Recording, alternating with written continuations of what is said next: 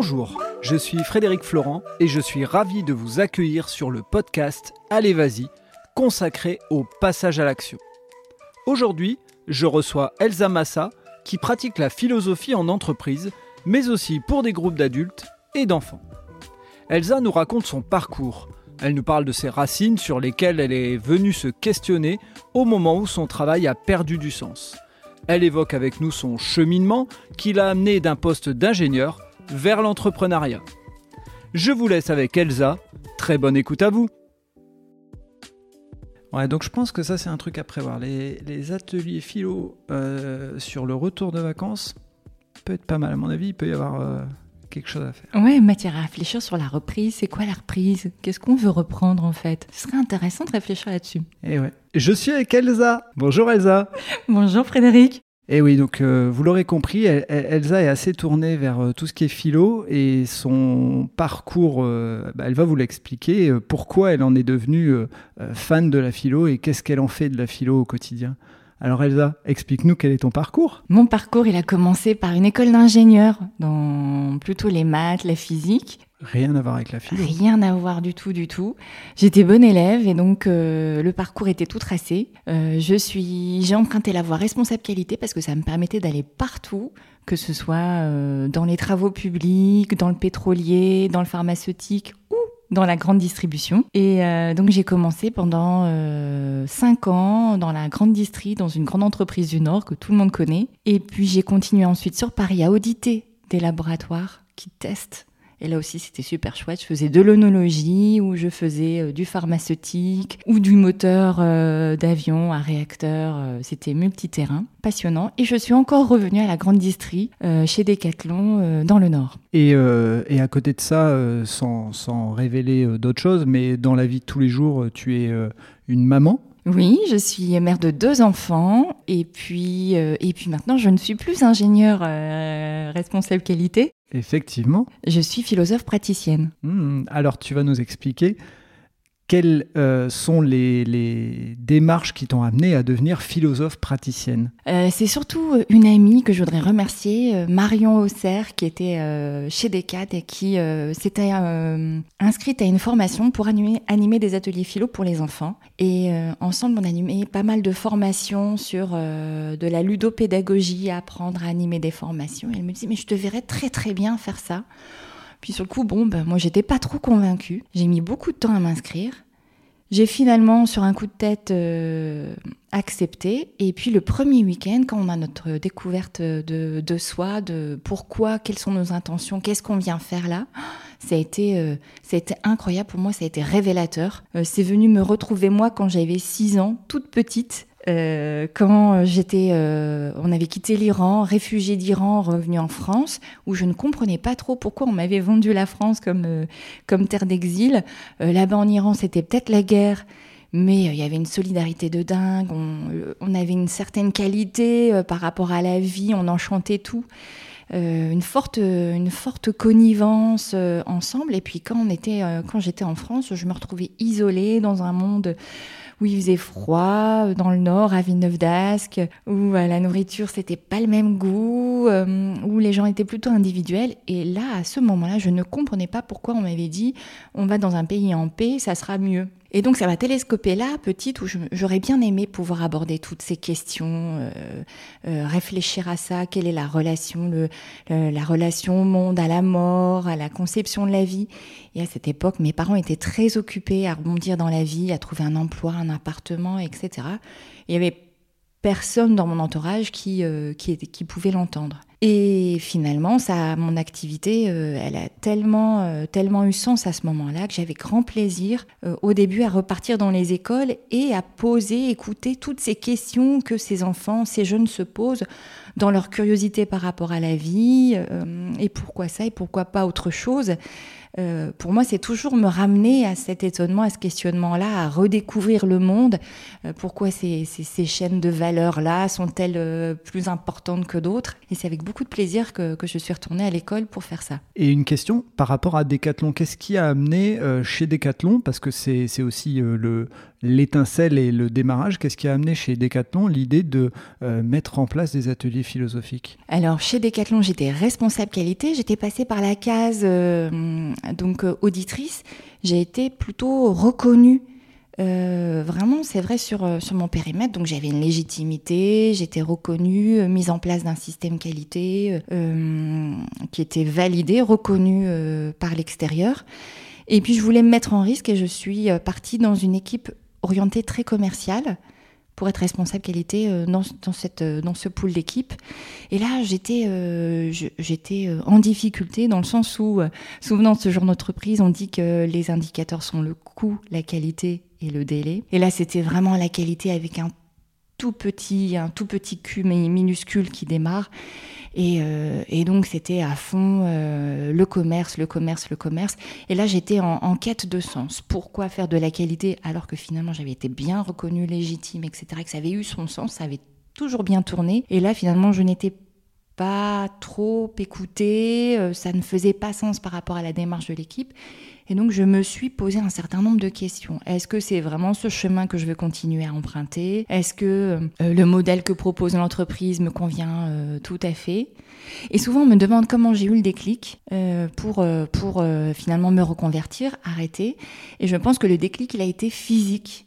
Euh, je m'investissais également dans des missions RSE pour... Euh, Alors RSE, pour ceux qui ne suivent pas trop, c'est responsabilité sociale et environnementale. Exactement, à démarcher, à rayonner le site euh, vis-à-vis des associations qui étaient, qui étaient environnantes. Donc j'avais contacté des, associations pour faire les liens, pour vraiment rayonner socialement autour, autour du site de l'entreprise.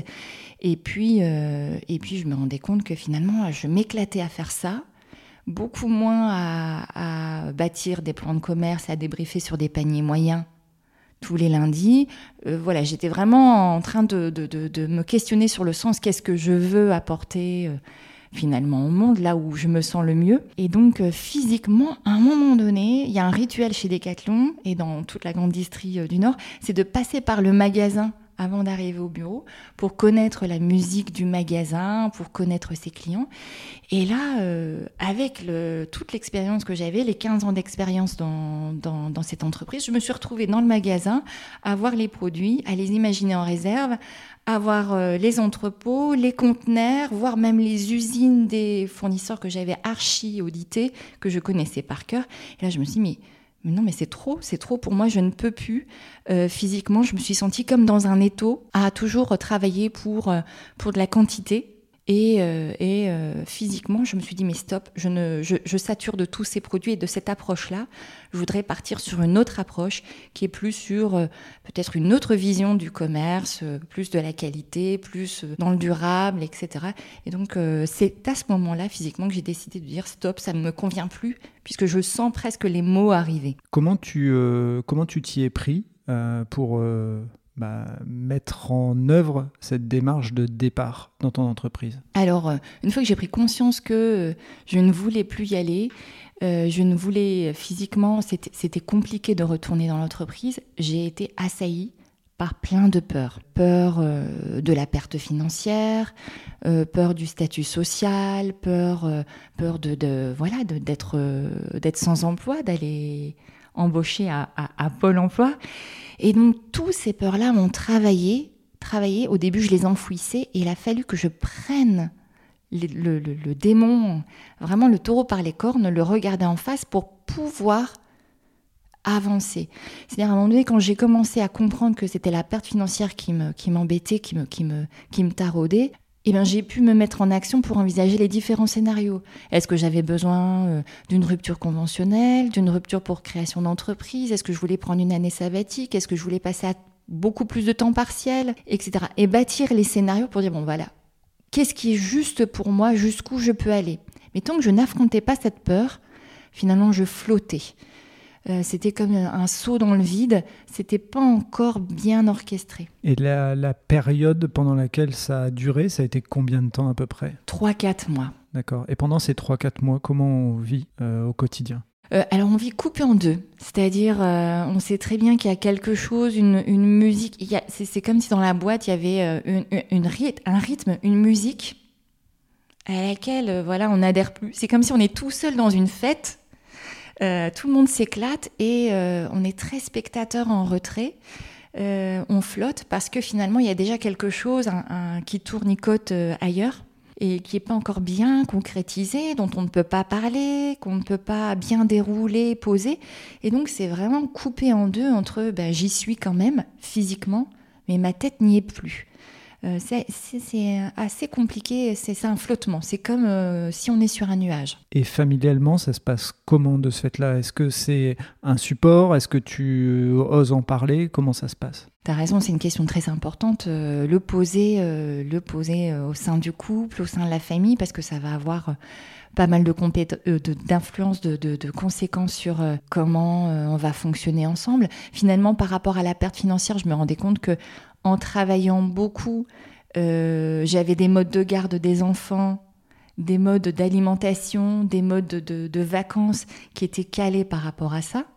Et donc, euh, quand j'ai commencé aussi à calculer en me disant, oui, mais j'ai pas le temps de préparer à manger, etc. Mais finalement, je pourrais quand même aussi réduire mes dépenses si je change de vie. Ça a permis petit à petit d'avancer sur cette décision. Mon mari aussi était d'accord, euh, même si c'est une prise de risque quand même pour le couple. Donc je sais qu'il me soutient, mais à une certaine limite. C'est-à-dire que moi, quand à un moment donné, j'ai euh, besoin d'être boostée, j'ai des doutes euh, parce que j'ai des difficultés des embouches, je ne peux pas trop me confier à lui parce que lui supporte un temps euh, il, soutient l'énergie et me sentir douter, bah, c'est pas, c'est pas, c'est pas non plus lui, c'est pas la bonne oreille pour écouter, voilà mes coups de blues.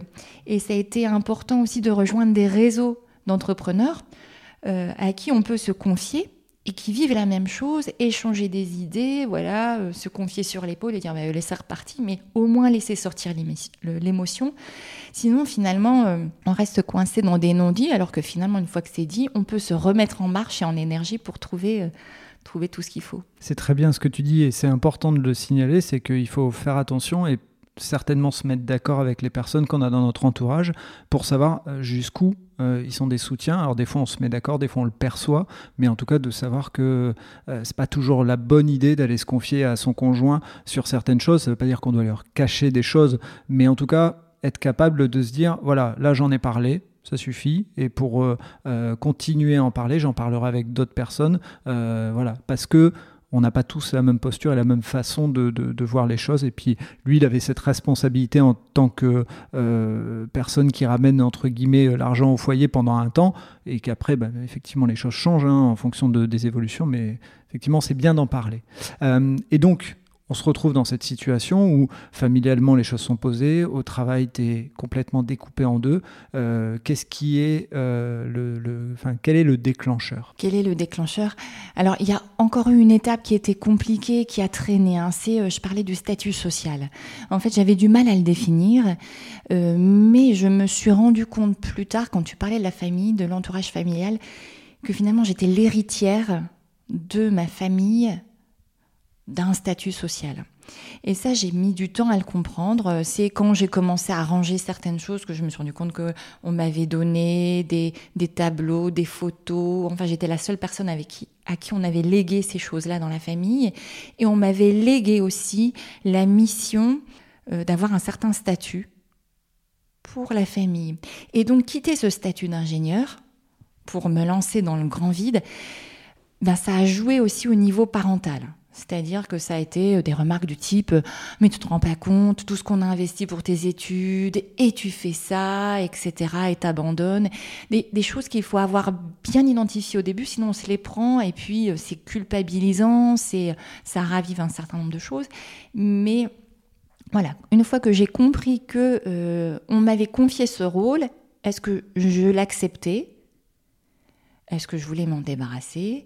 Euh, Est-ce que je voulais le transformer? Est-ce que je voulais m'en libérer mais, Ou bien l'assumer? C'est des choses vraiment à clarifier qui font qu'on est plus au clair, plus léger par rapport à la suite. Sinon, c'est des choses, je pense, qui nous rattrapent régulièrement, même dans la construction de son entrepreneuriat. Donc ça, ça a bien traîné aussi quelques temps. Je pense que le déclic que je l'ai eu quand j'ai dit, bon ben, Ok, qu'est-ce que j'arrête Qu'est-ce que je vais faire euh, Je peux faire des ateliers philo parce que j'adore faire ça. Mais je ne suis pas encore très sûre de moi. Je vais essayer de me raccrocher à une branche. Comment je peux transformer mon, ma compétence, mon diplôme d'ingénieur, je me suis dit, je vais être d'abord prof de maths. Facile. Euh, je connais déjà le bagage, les maths, je, je, navigue, je suis très bonne, etc. J'ai fait de la formation, j'étais plutôt à l'aise sur euh, proposer des petits modules, etc. Je le vois très très bien. Et c'était vraiment une façon de combler le vide parce que le vide me faisait peur. Et donc à partir du moment où j'ai eu euh, cette inscription à cette formation pour euh, euh, devenir prof de maths, bah, ça a été évident pour moi de dire ben je peux arrêter maintenant, j'ai quelque chose, quelque chose de prévu. Est-ce que ça répond aussi au tu parlais de statut social, est-ce que ça répond aussi peut-être à, à la pression sociale que te mettaient tes parents et le fait de pouvoir dire je suis prof de maths, c'est un statut reconnu? Exactement. C'est ce fameux, euh, au lieu de d'effacer, de partir de tout, tu as raison, je voulais me raccrocher à quelque chose. Et c'était une façon de dire, voilà, je fais un, transfert finalement de compétences, de reconnaissance sur un autre métier, euh, reconnu socialement, utile socialement. Donc c'était parfait. Sauf qu'une fois que je me suis retrouvée sur les bancs de l'université, euh, là, je me suis rendu compte que ça n'avait rien à voir avec l'expérience professionnelle que j'avais que j'avais eue depuis 20 ans.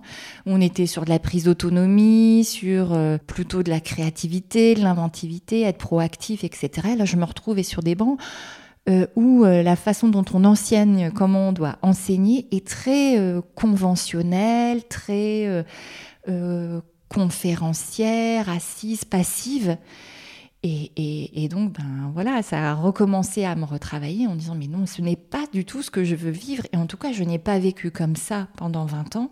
Ça ne me correspond pas. C'était quelle tranche d'âge d'élèves avec qui tu devais donner mes cours de maths? C'était au niveau collège, au niveau collège et euh, ou lycée, donc euh, tranche ado.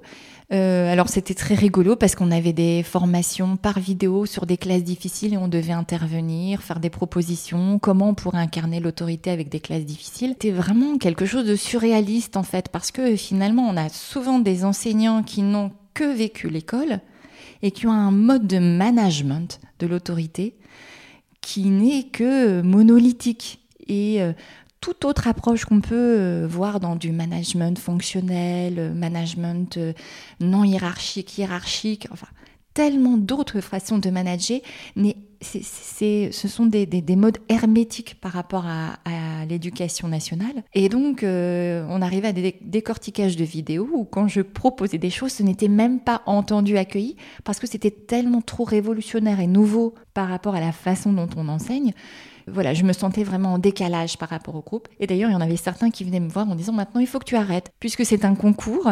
Soit tu décides que tu en es, et donc dans ces cas-là, tu la fermes et tu rentres dans le moule, ou bien euh, ben, tu veux faire encore ta méthode et dans ces cas-là, tu n'as plus rien à faire euh, au sein de ce concours-là de l'éducation nationale. C'est le groupe qui t'a amené à te, à te décider, entre guillemets, ou à te dire rentre dans le rang, enfin ce, côté euh, je me conventionne à ce que tout le monde fait. Voilà, à un moment donné, il y a bien une étape euh, de concours, d'inspection régulière, etc. Et je me dis, est-ce que donc moi je suis prête à vivre ça et peut-être à mal vivre mon métier parce que c'est pas comme ça que je veux le vivre? Ou bien est-ce que je fais, est-ce que je transforme autre chose?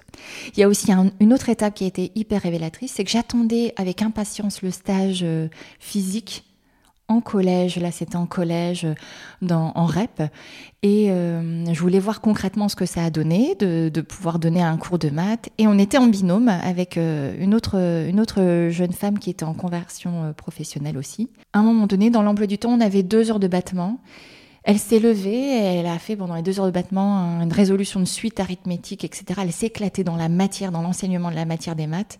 Et moi, j'ai préparé des ateliers philo. Et là, je me suis dit, bon, en fait, euh, je pense que là, j'ai une photo de ce qui me donne de l'énergie, de ce qui me plaît à vivre finalement avec les jeunes, et même avec les adultes, même avec les enfants, c'est euh, de les faire euh, se questionner, de les faire réfléchir, qui est une autre approche mathématique logique euh, de la pensée, mais finalement résoudre des équations euh, à x degrés, non, j'en ai déjà, je l'ai fait, j'ai aimé ça, mais j'en ai fait le tour. Et donc là aussi, j'ai pris une grande décision, c'était de dire bon bah voilà, j'abandonne euh, finalement cette ceinture de sécurité que je m'étais mise, qui était de repartir dans des études et de repartir pour un métier. Et maintenant, j'accepte le vide et d'entreprendre. D'entreprendre sur un nouveau métier, sur euh, ben, tout un pan euh, d'activités, de, de, clientèle, de, partenaires à découvrir, même de, propositions de partenariat, d'offres, ce fameux grand vide, mais j'y vais.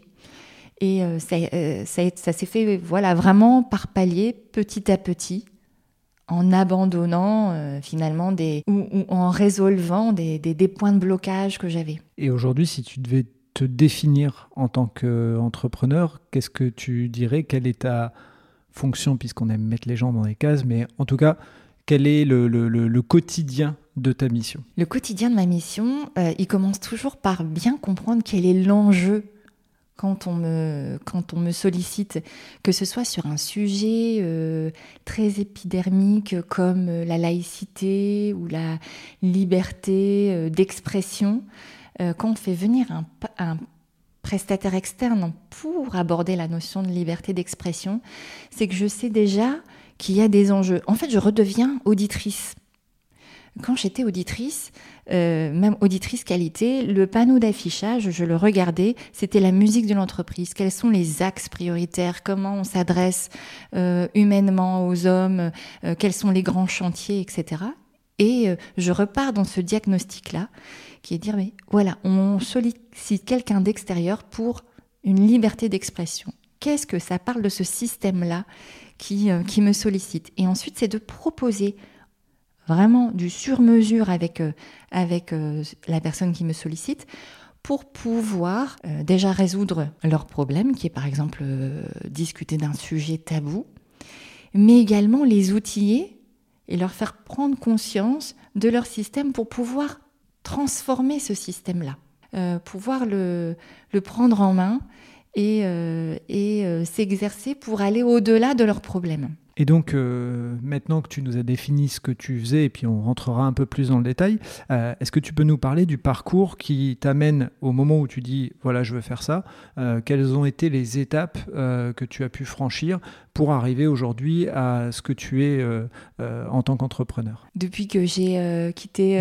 mon, mon, salariat, mon ton salariat, effectivement. alors donc au début, ça a été de trouver les réseaux euh, les, ressources, vraiment bien identifier mes ressources. J'ai passé aussi beaucoup de temps à identifier quels pouvaient être des plans B, des plans de secours, euh, parce que ça me permettait euh, à chaque fois de pouvoir être opportuniste, d'identifier les différentes routes que je pouvais emprunter et pas aller tête baissée à fond dans, des idées. Et, ensuite, ben, ça a été à chaque contrat le donner le meilleur de soi-même et finalement euh, avec cette, cet artisanat, ce cœur, etc. Ça fait des petits. Euh, puisque on s'est éclaté, les gens l'ont reçu, ils se sont éclatés aussi, et donc finalement c'est la petite goutte, le ruisseau qui, qui grandit, qui grandit.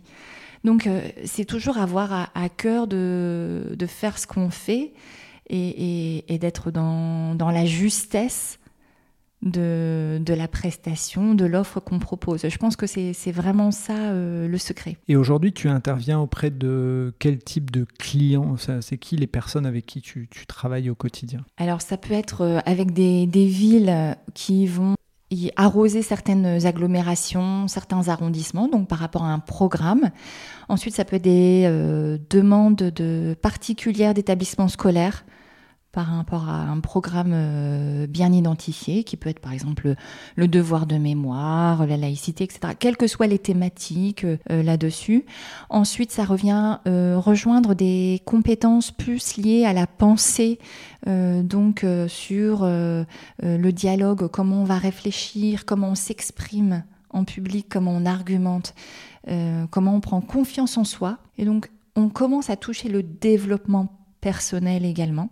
Euh, là-dessus, sur comment, euh, comment finalement on est capable d'avoir un discours clair, des arguments bien puissants et non pas de faibles arguments. C'est également des associations qui me contactent pour euh, travailler soit leur mode de gouvernance ou des thématiques qui viennent les travailler et de pouvoir les poser et les réfléchir puisque quand on va faire un atelier philo, certes, il y a une partie de réflexion, mais il y a une partie aussi d'exercice pour pouvoir avoir une souplesse de pensée et aller aborder des idées tout à fait nouvelles. donc voilà, quand ça coince dans des modes de gouvernance, c'est également des particuliers qui veulent faire un travail de développement personnel ou des coachs qui veulent travailler leur puissance de, de questionnement ou euh, clarifier des questions euh, sur lesquelles peut-être eux-mêmes sont en réflexion par rapport à leur accompagnement.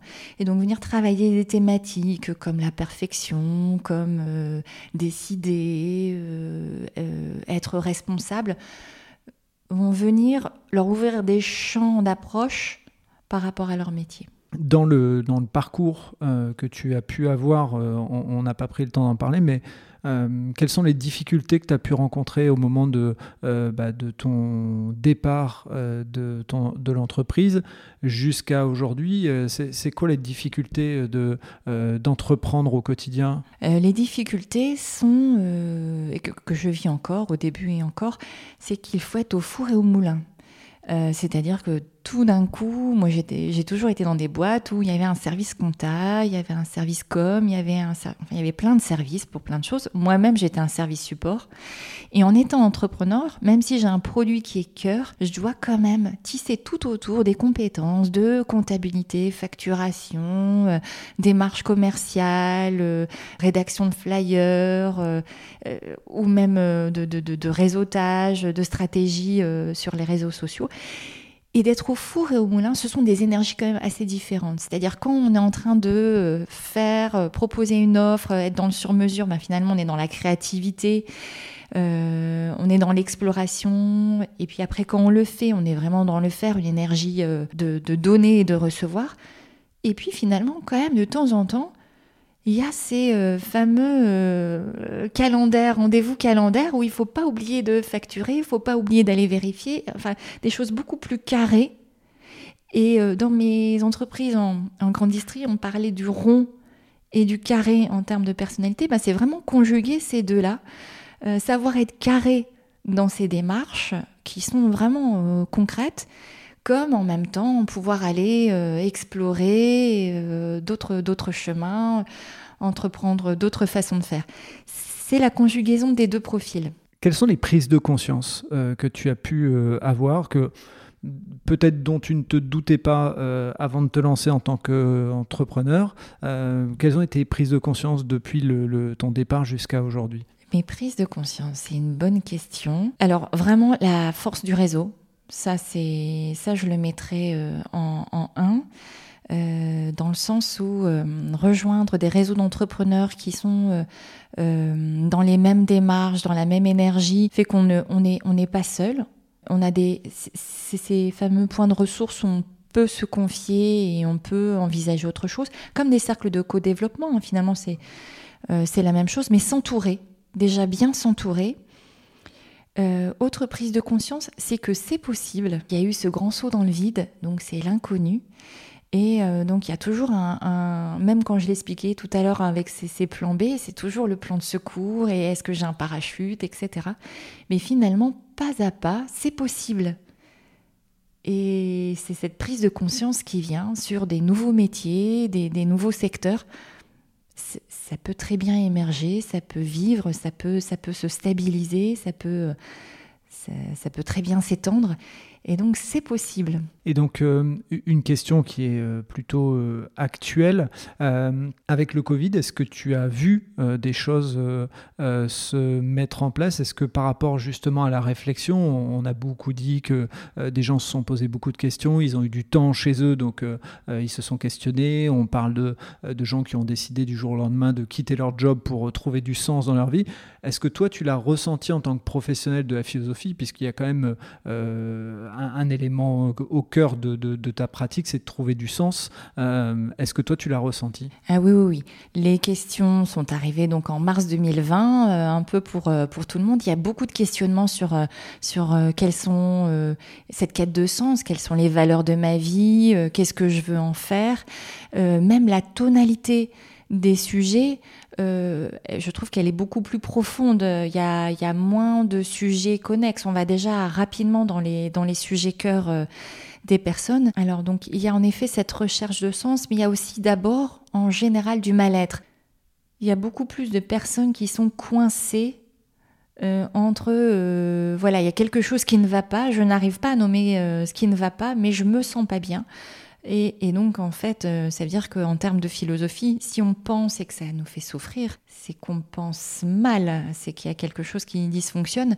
Et donc, venir éclairer ça, clairement, oui, ça fait euh, ça fait résonance par rapport au Covid. Et ça, tu le fais résonner, tu le fais ressortir euh, grâce à des ateliers que tu mènes, euh, que ce soit en entreprise, dans les écoles, dans des classes de petits même. Hein. Je sais que tu, intervenais euh, dans des classes de, tout petits. Euh, comment ça se passe? Est-ce que tu peux nous donner un, exemple, par exemple, en, entreprise, euh, d'une prestation que tu as pu être amené à faire et pareil dans une classe ou autre pour que les gens puissent se, projeter sur concrètement ce que, ce que tu fais? Oui, par exemple, c'était un atelier philo pour fédérer une promotion de jeunes entrepreneurs. Et donc, il y avait euh, une journée de team building qui était proposée avec une activité euh, le matin, puis ensuite euh, un atelier philo qui était un tremplin pour travailler le logo de la promo. Et donc, on avait travaillé avec le partenaire à l'époque, la graphisterie, pour dire mais finalement, est-ce qu'on peut utiliser cet atelier philo pour démarrer le champ de réflexion de la création du logo. Le sujet a été quel est euh, de, faire réfléchir sur euh, le regard, le regard de l'autre, le regard à l'image. Et donc c'était plutôt intéressant parce que c'était une promo très orientée euh, économie sociale et solidaire. et donc les faire réfléchir sur le regard permettait déjà eux de, de voir quelles étaient les valeurs essentielles pour eux, quelles étaient les personnes dont ils associent un regard, qui les regarde, est-ce qu'on peut changer de regard? Euh, sur un, même. Euh, alors, souvent, on pose la question qu'est-ce qui est beau pour toi? Est-ce que c'est beau aussi pour l'autre? Et donc, comment le regard peut changer? Et euh, ceci avait amené à beaucoup se découvrir les uns les autres au sein de la promo, d'aller assez rapidement sur les conceptions, les valeurs profondes que chacun avait par rapport à ce projet. Ils se connaissaient sur euh, la présentation de l'affiche du projet qui les animait, mais là, ils ont pu voir finalement chacun comment ils envisageaient euh, leur propre image et comment ils regardaient quelle est leur image du monde. Et ce chantier-là a permis ensuite de concocter un logo euh, là-dessus. Alors ça, c'est un exemple d'atelier one-shot, où finalement on va réfléchir, on va réfléchir, les données de sortie sont la définition commune euh, de, la, définition du regard, euh, les points d'accord, les points de désaccord, et donc une connaissance des uns des autres par rapport à ce sujet. Ensuite, dans des entreprises également, on peut travailler ensuite derrière euh, en diagnostiquant finalement l'énergie du groupe. si on se rend compte que le groupe a une capacité très faible à argumenter, parce que ils ont l'intuition, mais ils n'arrivent pas à l'expliquer. Et s'ils n'arrivent pas à l'expliquer, ils n'arrivent pas à embarquer l'équipe. Eh bien, dans ces cas-là, il y a beaucoup d'idées qui tombent dans l'eau. On peut faire un travail sur voilà, des exercices, comment on peut argumenter. Et on va toujours prendre un sujet universel sur, sur lequel chacun a finalement une expérience, parce qu'on va sortir du cadre du travail où la compétence, l'expertise peut avoir une influence. On va prendre un sujet universel, mais finalement, on va travailler la clarté de l'idée. Euh, est-ce que finalement, euh, euh, l'idée qu'on donne, elle est plus puissante ou est-ce qu'on va amener un argument tellement faible qu'il va pouvoir être contre-argumenté assez rapidement et, donc, on va pouvoir faire un programme sur mesure sur les qualités du groupe pour travailler sa façon de décider, sa façon de travailler ensemble. Et donc les livrables, ensuite, c'est de pouvoir diagnostiquer comment le groupe travaille entre lui, quelles sont ses facilités euh, de réflexion, quels sont ses points de difficulté à envisager, et d'aller travailler les points de difficulté pour qu'ensuite le groupe euh, soit capable de, réfléchir euh, en ayant conscience de ses travers, mais d'aller réfléchir par de la pratique sur ben, des, nouvelles, euh, des nouvelles réflexions, des nouveaux questionnements, s'élargir, avoir une souplesse, une robustesse. Et qu'est-ce que ça donne pour des, une, classe de, de, jeunes enfants sur, Est-ce qu'il y a des thématiques euh, dont tu pourrais nous parler qui, qui sont intéressantes et qu'est-ce que ça fait ressortir? Alors, euh, mon objectif, c'est toujours d'être ajusté par rapport au groupe. Et donc, c'est ça qui est très sympa. Je viens souvent avec un sujet bateau. Et en fonction de leur questionnement, ça m'aide à faire euh, le programme. Souvent, la question que je leur pose, c'est à quoi ça sert de parler? Et donc, euh, est-ce que parfois on parle et ça ne sert à rien? Et est-ce que parfois ça ne sert à rien de parler? Et les, sujets les plus essentiels vont sortir. Finalement, on va avoir un peu la, ce qui les taraude, les questions essentielles qui les taraudent. Et euh, donc ça peut être des sujets liés, euh, par exemple, euh, parfois ça me surprend, à l'âge de 6-7 ans, la question des migrants. On en entend beaucoup parler, c'est quoi cette histoire? La question de la différence aussi beaucoup, puisque à l'âge de 6-7 ans, il y a un cap qui arrive. D'ailleurs, c'est très rigolo à voir. En grande section, on aborde la question de la différence parce que les enseignants veulent parler de la différence. C'est dans leur programme. Ils ne voient aucune différence, les enfants, à part le fait qu'on n'a pas la même chaussette. Euh, mais euh, noir, petit, grand, chauve, euh, quoi que ce soit, ils ne voient rien du tout. Il se passe quelque chose à l'âge au niveau du, cerveau, à l'âge de 6-7 ans, où tout commence à se critériser. Et euh, les notions de différence apparaissent beaucoup. Et ils ont besoin d'explorer ces sujets-là de pouvoir tranquillement, tranquillement envisager qu'est-ce que la différence, fille, garçon. Il y a des mots qui sont tabous, par exemple être gros, souvent c'est tabou. Des, descriptions finalement des, des, caractéristiques humaines qu'ils ont besoin de, voir. Au collège, euh, pareil, c'est un cap. Euh, au début, ils sont sortis de la primaire, donc c'est plutôt des sujets euh, qui touchent à l'amitié. Et en effet, c'est une étape essentielle où on sort un petit peu plus de son giron familial, où finalement il y a des clans au niveau de l'amitié, des copains, des amis, et parfois des trahisons. Et là, la question de l'amitié les, les, travaille beaucoup qu'est-ce qu'un ami, euh, qu'est-ce qui n'est pas un ami, jusqu'où je peux être un ami, quand est-ce qu'on me trahit, qu'est-ce que c'est la trahison? Et ce sont des sujets qu'on va euh, beaucoup, euh, beaucoup explorer et qui parfois nous font même remonter à de l'actualité. je me rappelle avec des sixièmes, des cinquièmes, ils voulaient parler donc, de conflits au sein de la classe, de, de, de violence, même au sein de, des quartiers qu'ils avaient. Et mais finalement, ça faisait pas mal écho aux positions de Trump. Et donc, on pouvait faire des parallèles par rapport à ça. Donc, parler de ces sujets-là sont des sujets euh, souvent sociétaux euh, qui permettent de mettre en lumière. Et le principe de l'atelier philo aussi, ce n'est pas de rester dans l'émotion ou dans le discours, parce que finalement là, on est embarqué par, euh, par soi. L'objectif, c'est vraiment de prendre du recul et de faire des, de, de, de, regarder, j'explique souvent ça, euh, la planète Terre, comment elle fonctionne en fait, d'être euh, vraiment euh, sur un nuage et d'observer les humains, comment, comment ça fonctionne, comment l'amitié fonctionne, comment la, violence, est-ce que c'est bien, est-ce que c'est pas bien. c'est pas du tout l'objectif n'est pas de moraliser en disant c'est pas bien d'être violent, il y a tellement de violence, pourquoi il y a de la violence? C'est de la prise de conscience. L'objectif, c'est prise de conscience pour essayer de soi-même aller vers une euh, vers un autre état d'esprit, vers une autre façon de fonctionner. Oui, un état de compréhension, un état de compréhension de tout ça, oui. Ok.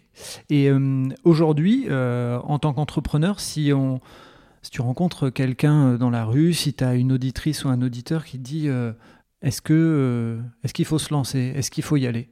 Qu'est-ce que tu lui répondrais? Ou qu'est-ce que tu dirais? Alors, ben, voilà, je vais faire exactement ce que je fais en philo. Est-ce qu'il faut se lancer. Et il y a le mot il faut. Et je viendrai interroger ce faux-là. Donc ça veut dire que euh, il va falloir, c'est qu'il y a une histoire de, de loi, d'ordre. Et je viendrai vraiment questionner quelle est cette loi euh, pour cette personne. Il faut au nom de quoi? Est-ce que c'est il faut au nom d'une envie? Est-ce qu'il faut au nom de, je sais pas, d'une étape par rapport à une reconnaissance, je viendrais vraiment questionner ce faux. Et on l'entend souvent, il faut faire ça, il faut faire ci, etc.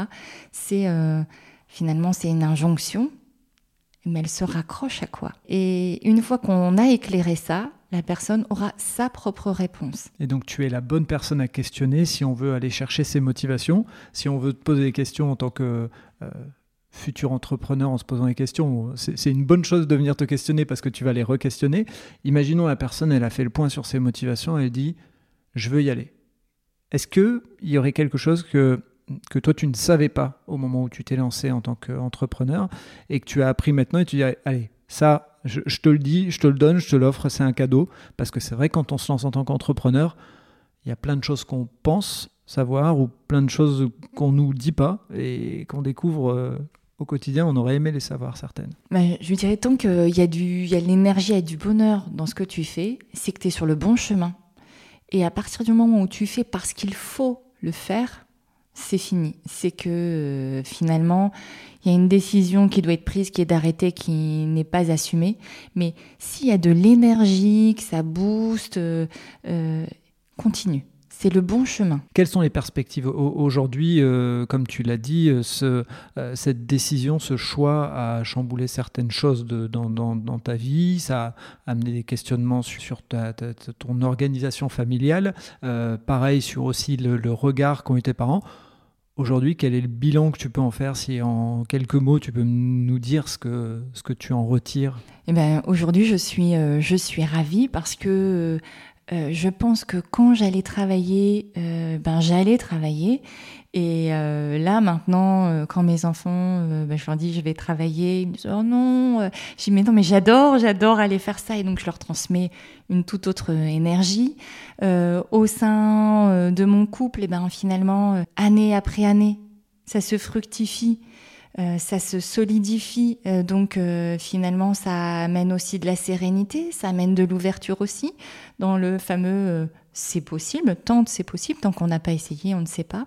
Vis-à-vis de mes parents, ben, c'est totalement curieux parce que autant j'ai eu des remarques du style tu te rends pas compte tout ce qu'on a fait pour toi, etc. Et bien comme tu le disais avec le Covid, ils finissent par me dire mais mais en fait, euh, ça fait tellement écho à ce qui se passe en ce moment, mais en fait, euh, euh, c'est plutôt juste ce que tu as choisi. Donc, ben finalement, tout va bien. Donc, euh, au, nom du podcast, si on dit allez, vas-y, tu dis je regrette pas. Ah non, je regrette pas du tout. Non, je regrette pas du tout. Eh ben écoute, Elsa, je te remercie pour euh, toutes ces, tout ce partage, toutes ces confidences et puis les bonnes petites questions. Ceux qui ont bien écouté ou qui ont écouté entre les lignes, ils ont quelques questions philosophiques à pouvoir se poser. Et puis, je mettrai dans les notes de l'épisode tous les moyens de te contacter et puis le, ton, ton site internet également. Oui, merci beaucoup. Voilà. Et donc, bah nous, on se retrouve euh, bientôt, puisque de temps en temps, on est amené. Euh, c'est comme ça que j'ai fait ta connaissance à, travailler ensemble. Donc, on se retrouve peut-être bientôt sur d'autres missions, je l'espère, parce que ça, fait prendre du recul. Euh, et donc, je vous conseille, pour ceux qui écouteraient ce podcast et gèrent des équipes ou autres, de même si vous avez un peu de crainte en vous disant philosophie, que nous on est terre à terre, on veut bosser, on veut y aller, on est dans l'opérationnel, bah, testez avec un atelier. Déjà, vous verrez comment les gens vont réagir, comment les gens vont se questionner. Et pour l'avoir vu, ça aide. Et ça aide à ce qu'en en fait, il y ait une cohésion dans l'équipe. Et quand on se questionne sur des choses un petit peu plus hautes que le terre-à-terre, ça apporte des choses. Voilà, je vais terminer là-dessus. Merci Elsa. Merci beaucoup Fred de m'avoir donné la voix. Merci beaucoup. À bientôt. À bientôt. Et voilà, c'est terminé pour ce nouvel épisode. J'espère que vous avez apprécié le parcours d'Elsa Massa et pour en savoir plus, rendez-vous sur les notes du podcast. Si vous avez aimé cet épisode, n'hésitez pas à vous abonner et à laisser un commentaire sur votre plateforme d'écoute. Pour ceux qui ne le savent pas encore, j'ai lancé un podcast sur le voyage qui s'intitule Loin de chez soi, disponible sur Acast, Apple Podcast, Spotify et bien d'autres. Je vous dis à vendredi pour un prochain épisode d'Allez Vas-y et d'ici là, portez-vous bien.